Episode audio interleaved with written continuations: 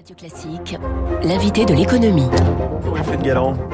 Bienvenue sur Radio Classique, vous êtes directeur stratégiste chez Montpensier Finance. Ce matin, vous, vous allez regarder de, de, près encore les cours du pétrole, les parapétroliers aussi, euh, après cette annonce Toujours, oui. Bah, en fait, c'est un, un élément qui est assez clé parce que c'est un élément de la base de coût de l'économie mondiale. Hein. Vous savez qu'un un des, un des véritables sujets qu'on a aujourd'hui, c'est que la base de coût de l'économie mondiale, depuis déjà euh, euh, pratiquement un an, remonte de façon très spectaculaire. Hein. Euh, et donc, les cours du pétrole, ça fait partie effectivement des, des moteurs euh, d'inflation et des moteurs justement qui, qui peuvent changer le cycle économique, qui peuvent l'accélérer, qui peuvent le renverser.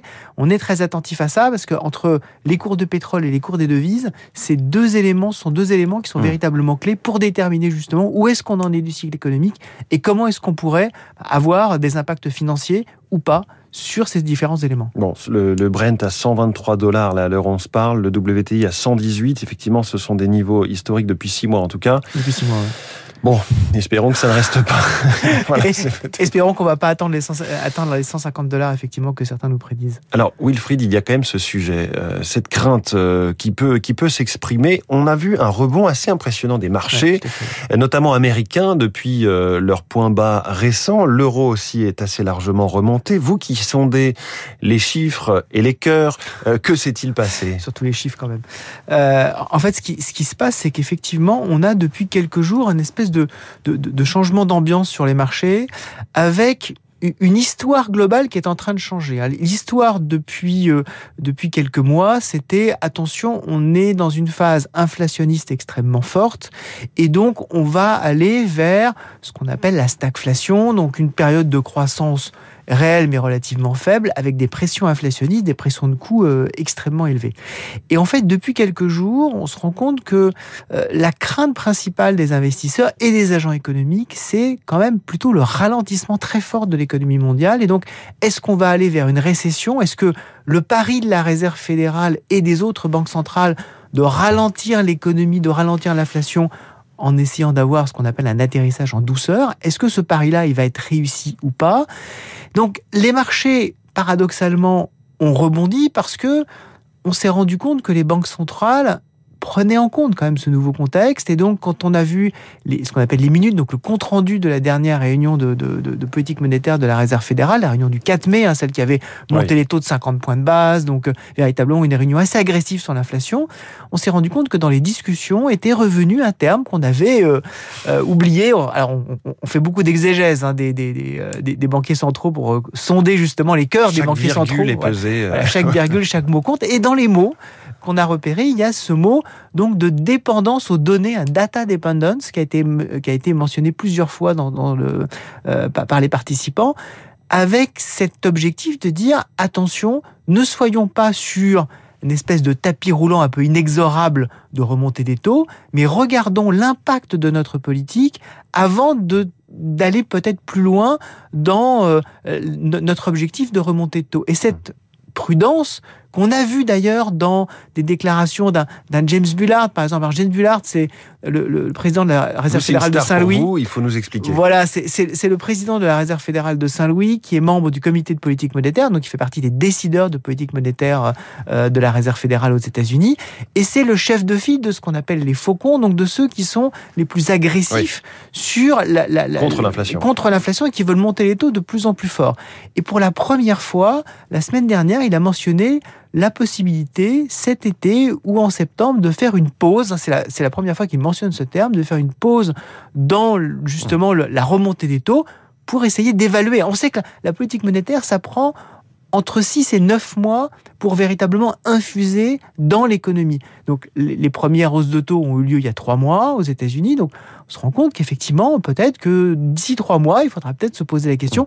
Ça, pour les marchés, c'est très important parce que ça veut dire que on peut avoir peut-être une pause monétaire, que la remontée des coûts financiers, la remontée des coûts de financement de l'économie mondiale, peut-être va s'arrêter à un moment donné et donc alléger un peu les pressions qui pèsent mmh. à la fois sur les valorisations et sur un certain nombre de secteurs qui ont besoin de se financer. Donc on serait déjà dans un, dans un nouveau chapitre en quelque sorte. Ben en fait, ce nouveau chapitre-là, c'est effectivement un chapitre sur euh, comment est-ce qu'on pilote un ralentissement économique qui a été d'une certaine façon déclenché, comme a été déclenché euh, le, le, le, rebond monstrueux qu'on a connu par euh, le support euh, budgétaire, monétaire. Donc on a commencé à resserrer la vis. Hein. Mais comment est-ce qu'on le pilote de façon fine sans envoyer le monde en récession? Parce que certes, l'inflation, c'est grave et c'est très méchant. Mais une récession profonde, ce serait peut-être encore plus grave. Donc il va falloir effectivement piloter ce tournant avec, avec doigté pour, euh, pour nos pilotes, à la fois budgétaires et, monétaires. Ce que vous nous dites, c'est que les évaluations de risque sont en train de changer. Le risque inflationniste, on le comprend, baisse un tout petit peu aux États-Unis. À voir si en Europe ça suit. En tout cas, c'est des indicateurs très avancés. Est-ce que le risque est en train d'évoluer? Bah, Effectivement, ce dont on se méfie énormément, c'est de rajouter à la crise économique qu'on vit aujourd'hui par l'inflation, par le ralentissement, finalement assez classique, hein, c'est un ralentissement, euh, un ralentissement de cycle avec euh, une remontée des coûts, un pincement des marges, un pincement mmh. des investissements, éventuellement ralentissement des embauches. Le moteur s'est emballé, il est obligé de ralentir avant de reprendre ensuite. exactement, on, on, ralentit pour repartir ensuite. Ce qu'il ne faut pas, c'est rajouter ce que j'appelle un suraccident financier, donc une crise financière, et que cette crise, d'une certaine façon, cette crise des revenus, se double d'une crise de bilan. C'est-à-dire qu'on se rend compte que dans les engagements pris, dans les crédits qui ont été pris, on a été trop loin. Tout n'est pas solide. Exactement. Et donc, il faut purger ces excès d'investissement. Et ça, euh, on l'a connu au Japon dans les années 90, on l'a connu évidemment aux États-Unis dans le reste de l'économie en 2008. Bah, quand vous dites crise financière, on, repense au subprime en, en 2007, on repense à Lehman Brothers en 2008. exactement. C'est beaucoup plus compliqué, c'est beaucoup plus compliqué à gérer.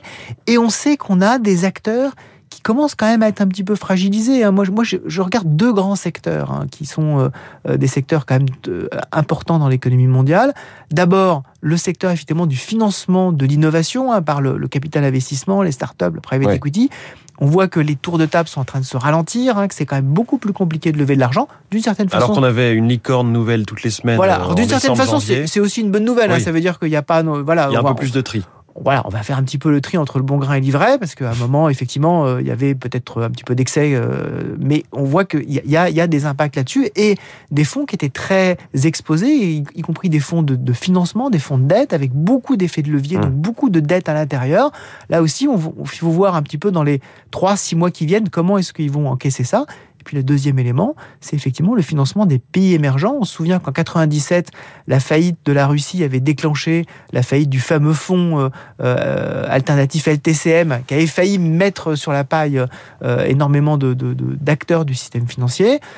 L'étincelle peut venir, peut venir là aujourd'hui encore des, pays émergents. en fait, quand on regarde par exemple les statistiques en Afrique, hein, statistiques qu'ont sorti la Banque mondiale il n'y a pas longtemps, sur les 54 pays africains, 24 sont considérés comme étant surendettement. Et l'année dernière, un pays comme la Côte d'Ivoire, qui est un des pays avec le taux de croissance le, plus, euh, le, le, plus fort, on est, voilà, on est à plus de 6% de croissance. Normalement, c'est un, un emprunteur de, euh, intéressant pour, les, pour, pour, les marchés. en fait, l'année dernière, ils ont dû renoncer deux fois de suite à lever de l'argent parce que les taux étaient trop importants. Donc là, il faut quand même faire très attention. On a une crise, on en parle régulièrement, une crise alimentaire, une crise de, de, de, de matières premières.